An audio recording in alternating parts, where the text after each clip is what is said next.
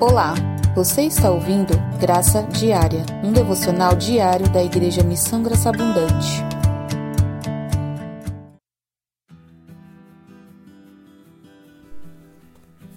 Nós estamos vivendo um momento complicado no nosso tempo, em que nós estamos privados ah, das pessoas que nós amamos, nós estamos em quarentena por causa dessa pandemia, dessa epidemia, e eu fiquei me perguntando quais conselhos a Bíblia teria para nós. E eu achei três conselhos que Paulo daria para cada um de nós nesse momento.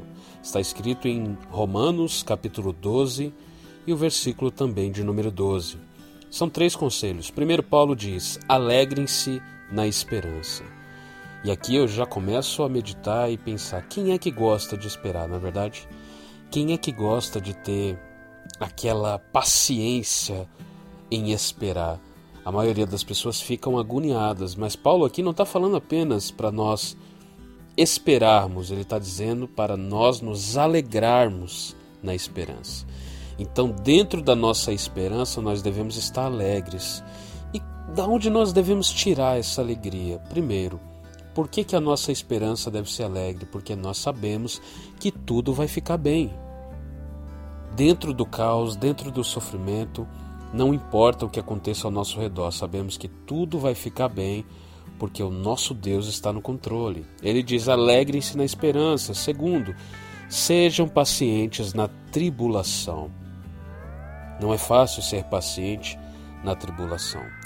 Nós queremos sair da tribulação, nós queremos sair de, de, de, desse caos, desse sofrimento, mas o Senhor nos aconselha, Paulo escrevendo aos Romanos, nos aconselha também a sermos pacientes na tribulação.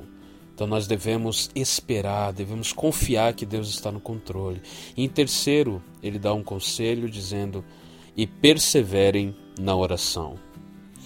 Esse é um dos conselhos mais preciosos que tem. Nós precisamos não apenas orar, não apenas chorar, precisamos perseverar.